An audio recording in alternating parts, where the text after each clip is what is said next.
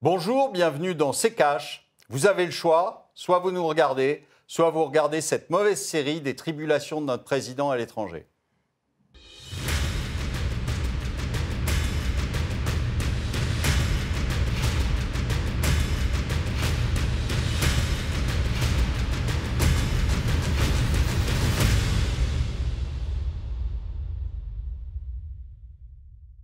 Bienvenue dans CKH, votre émission économique. Et dans ce numéro, on va s'intéresser à l'actualité économique de la semaine avec notre invité, l'économiste Philippe Murer. Bienvenue. Merci, bonjour. Et avec vous, Olivier, bien sûr, bonjour. Hein. Bonjour Amira. Et on commence tout de suite par le scandale McKinsey. Alors, euh, deux enquêtes ont été euh, ouvertes par la justice sur l'intervention des cabinets de conseil dans les campagnes électorales d'Emmanuel Macron en 2017 et en 2022. Et cela après un rapport en mettant en lumière l'emprise des cabinets de conseil privés sur les politiques euh, publiques. En tout cas, Emmanuel Macron est plutôt serein. Je vous propose de l'écouter. C'est normal que la justice fasse son travail. Elle le fait librement. Elle va faire justement la lumière sur, sur ce sujet. Vous savez, mes comptes de campagne de 2017, ils ont déjà été soumis à toutes les procédures, euh, aux juges, ils ont été validés. Moi, je pense que c'est une très bonne chose et que toute la lumière soit faite et que la transparence soit faite. Olivier, je suis sûr que vous avez beaucoup de choses à dire sur ce sujet. Ouais, Qu'est-ce que vous voulez qu'ils disent De toute façon, il ne va pas vous dire euh, oui, euh, je triche, oui, j'utilise des cabinets de conseil alors que j'ai des dizaines de, de milliers de fonctionnaires qui normalement devraient faire ça, euh, mais que euh, je n'utilise pas parce que je préfère quand même donner de l'argent à mes petits camarades de jeu. Euh, on est un pays, il faut se le dire, on est un pays qui est corrompu.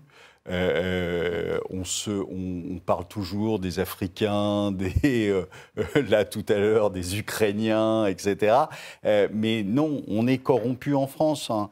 Donc euh, on utilise des cabinets qu'on n'a pas à utiliser. Je suis désolé, on paye des gens qui sont des, assistants, des euh, fonctionnaires, des hauts fonctionnaires qui normalement devraient faire le, boulot. Or, euh, on verse encore des centaines de millions. Alors, certains disent jusqu'à un milliard. Je ne sais pas, je n'ai pas, pas le chiffre exact, mais ça n'empêche que de toute façon, même si c'était que 100 millions, ça serait 100 millions de trop. Parce mm. que ça n'a rien à faire à être donné à des cabinets de conseil qui, bien souvent, rendent des rapports minables de trois pages qui sont payés des fortunes euh, pour rien parce que ce n'est pas leur boulot, parce que euh, de toute façon, ils sont euh, soumis à ceux qui les payent et donc ils ne vont pas leur raconter des, des choses qui vont les heurter.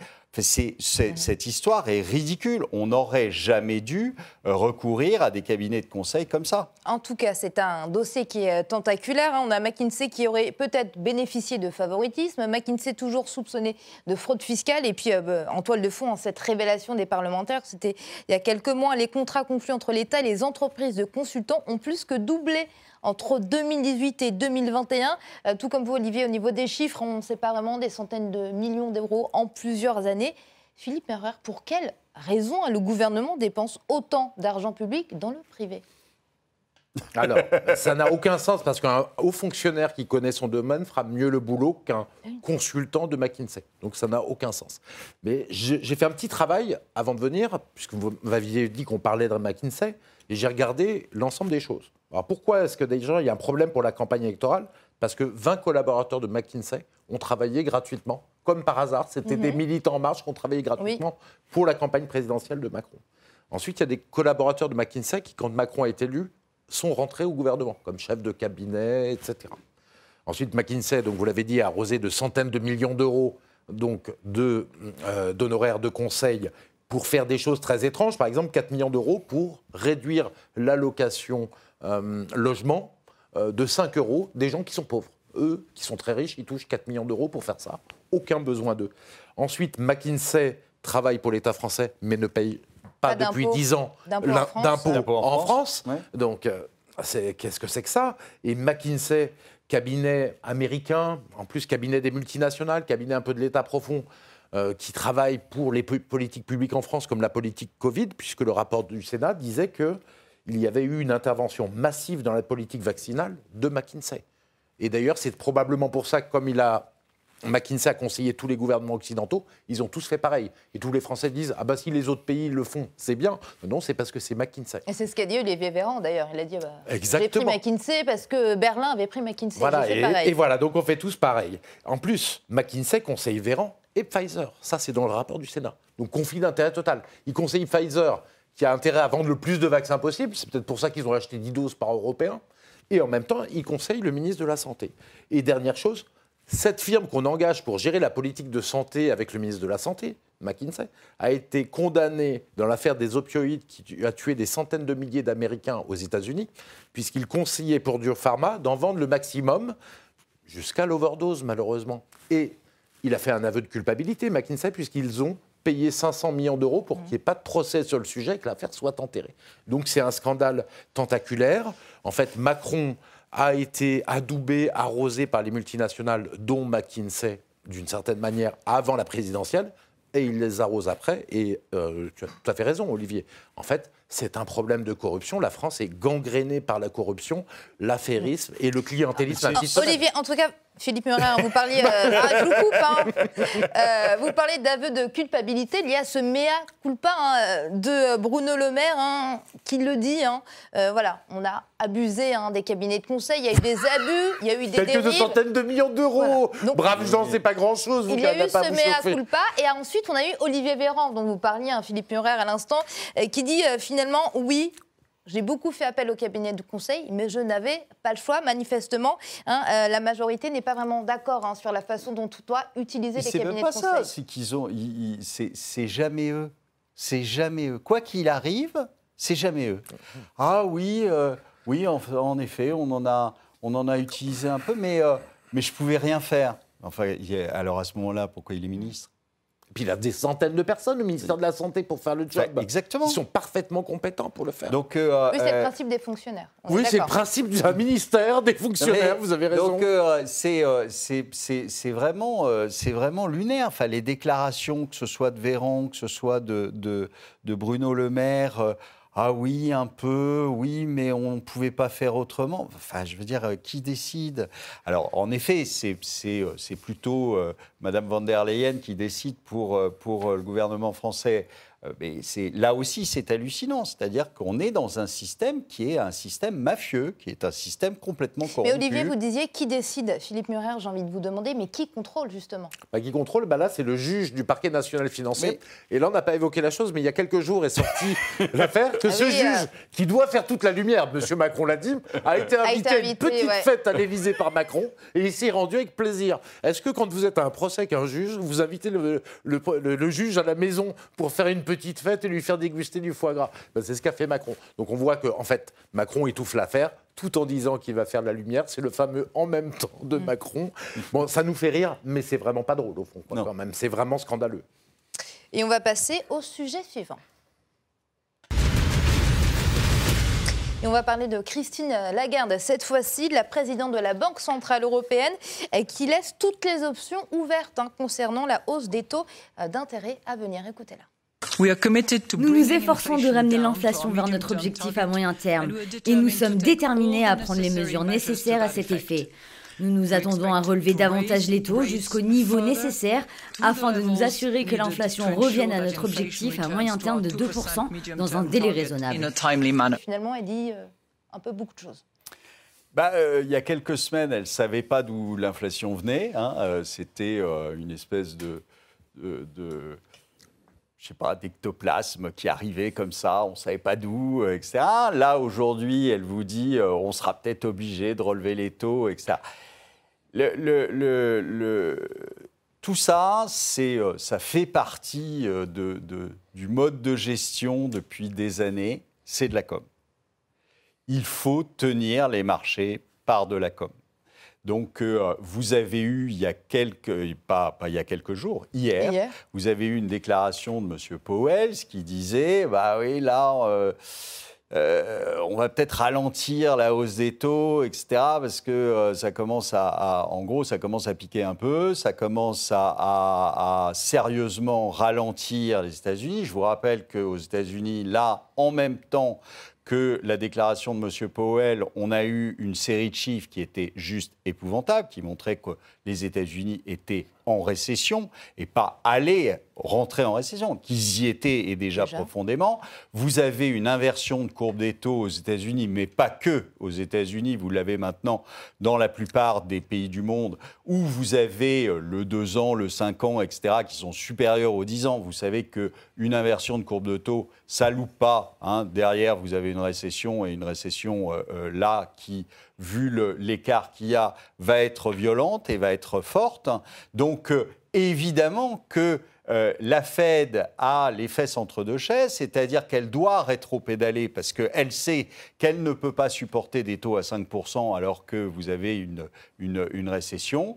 Et le fait de bah, d'emballer ça dans un discours qui soit euh, qui permette aux indices de se maintenir sans trop de casse. Et en fait, tout le jeu va être là-dessus.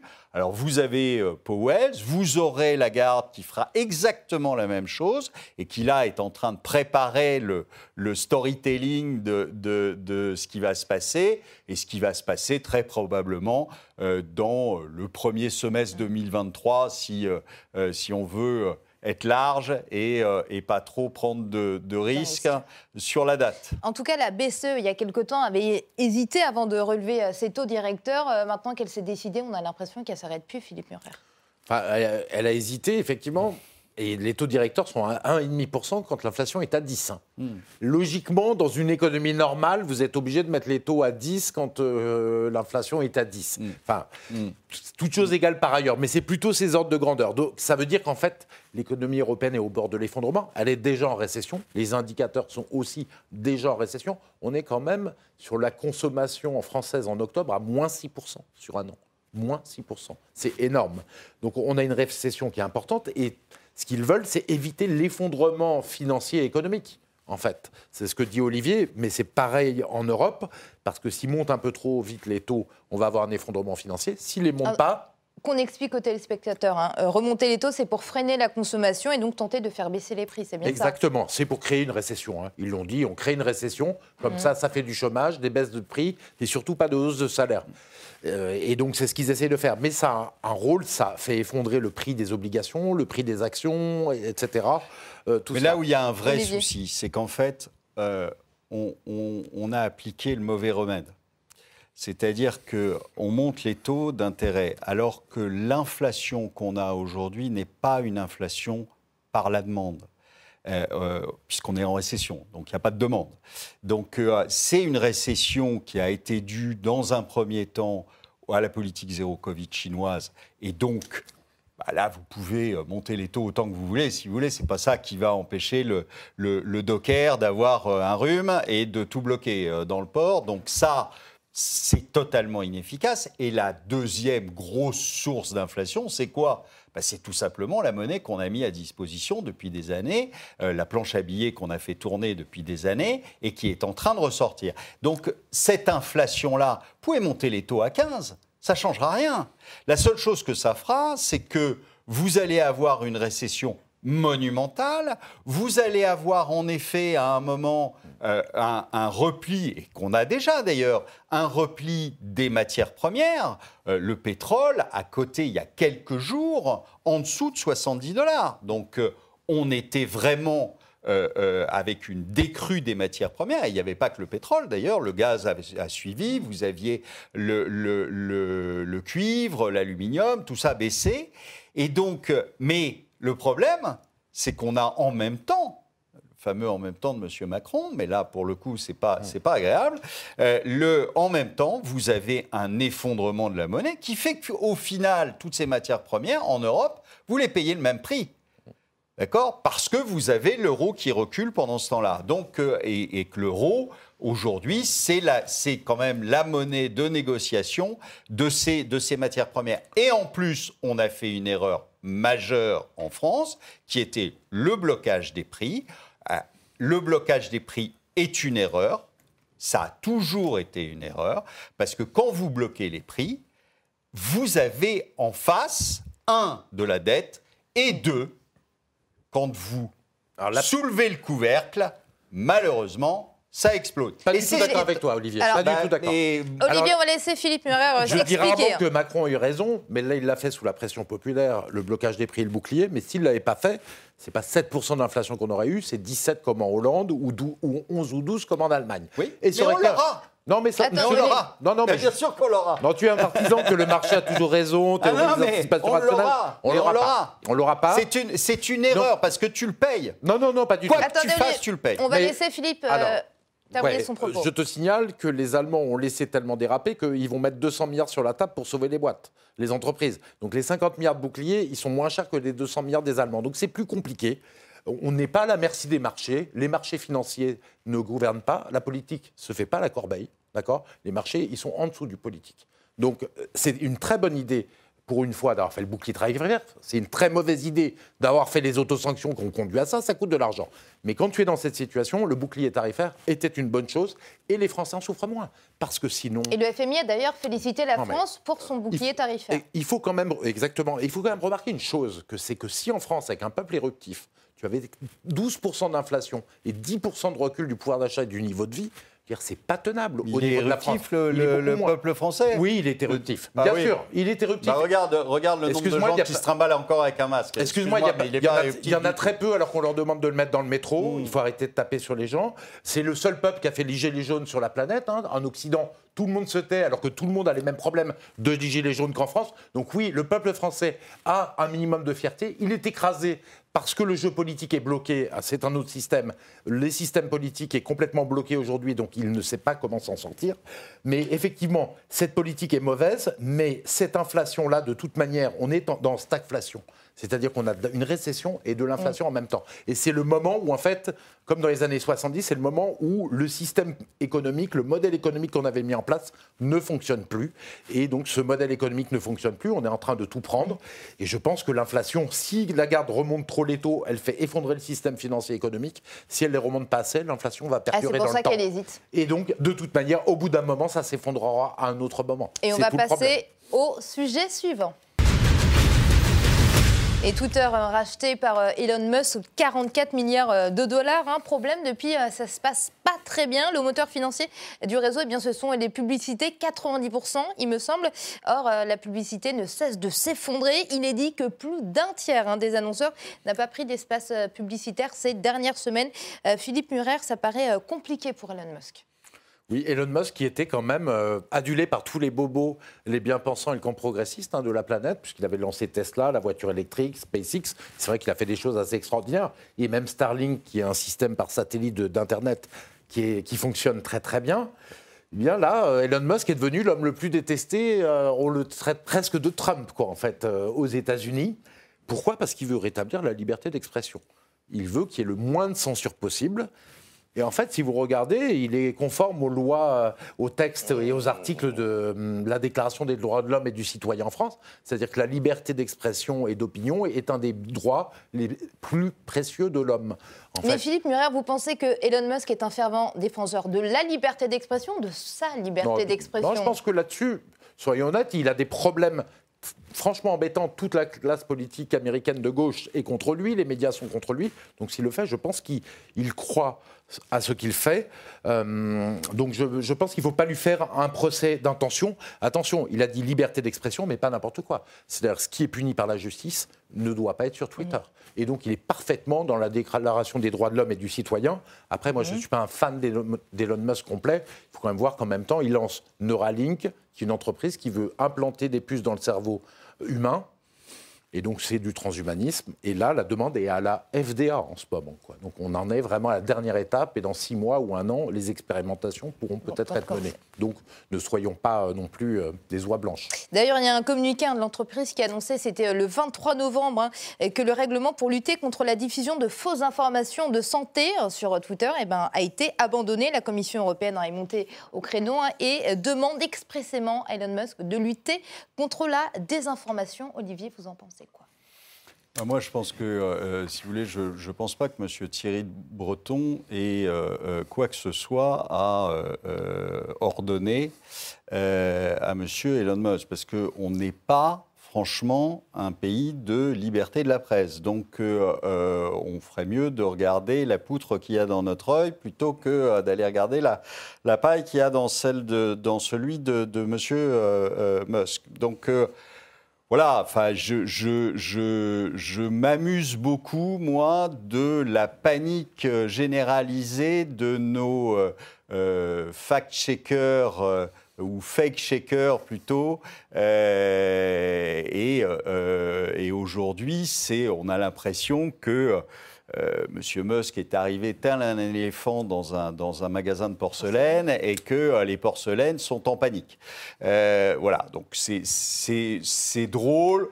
Maintenant, je ne suis pas du tout. je, suis, je suis un peu comme Philippe là-dessus, c'est-à-dire que moi, Monsieur Musk, c'est pas mon, pas mon, mon modèle, loin de là. il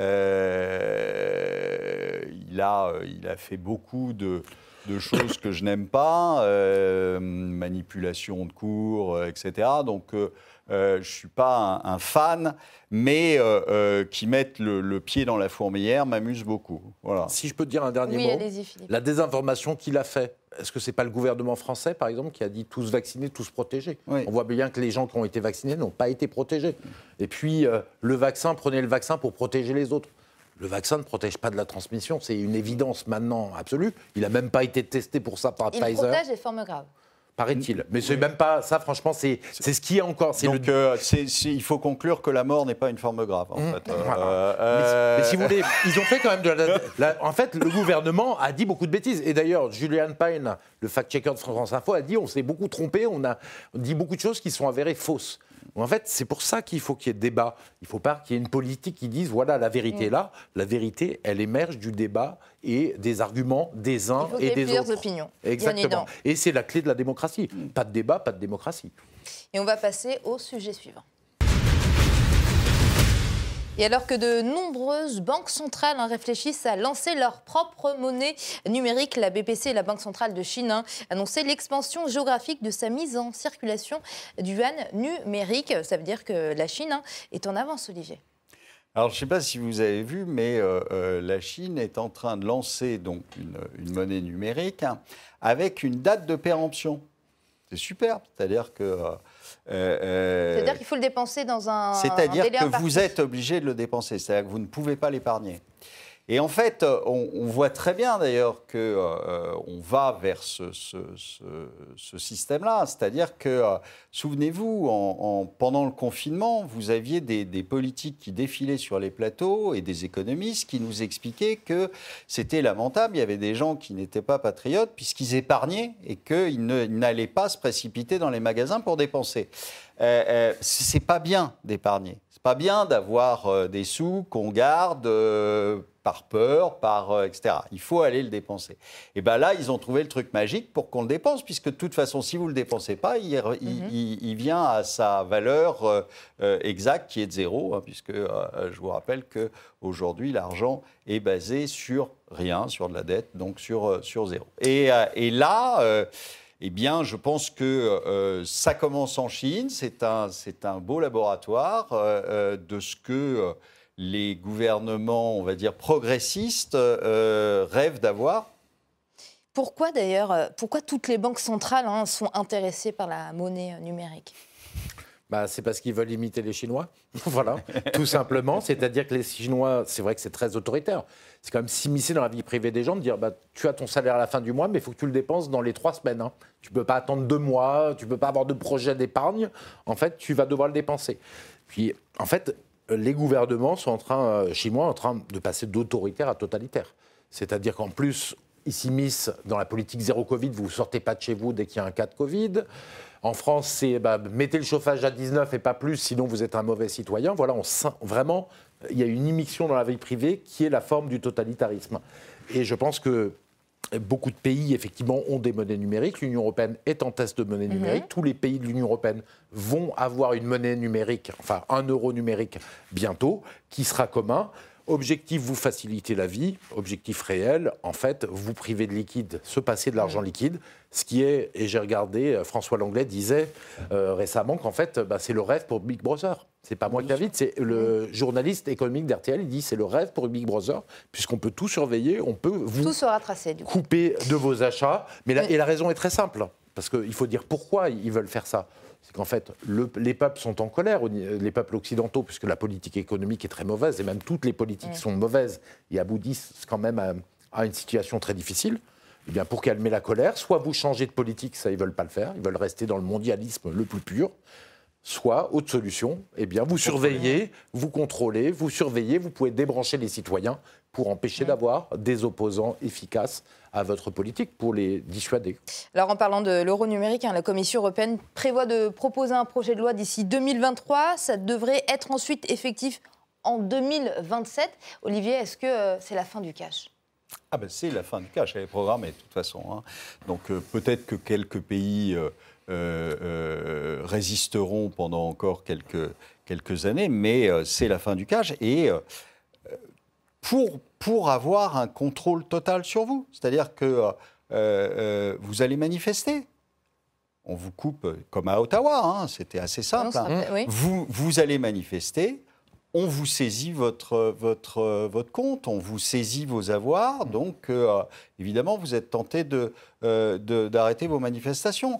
Donc à partir de là, une casse qui n'a rien à faire là où elle est, qui n'a absolument rien à faire là où elle est. Elle est incompétente, notoire, etc. Essaie de garder en fait son, son, pouvoir euh, en contrôlant de plus en plus, mmh. et ce qui lui permettra, euh, en tout cas elle le pense, hein, ce qui lui permettra de euh, garder le contrôle pendant, pendant des années. Et ses privilèges.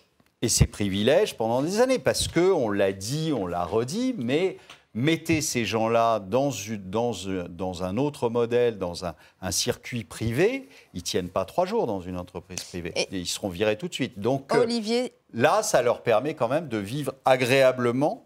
Euh, et donc, euh, ils tiennent à y rester. Et c'est la fin de cette émission, Philippe Murer. Merci d'avoir été avec nous. Merci. Olivier, merci à vous. Et comme d'habitude, je vous laisse le mot de la fin. Eh bien, plus d'argent liquide, plus aucune liberté.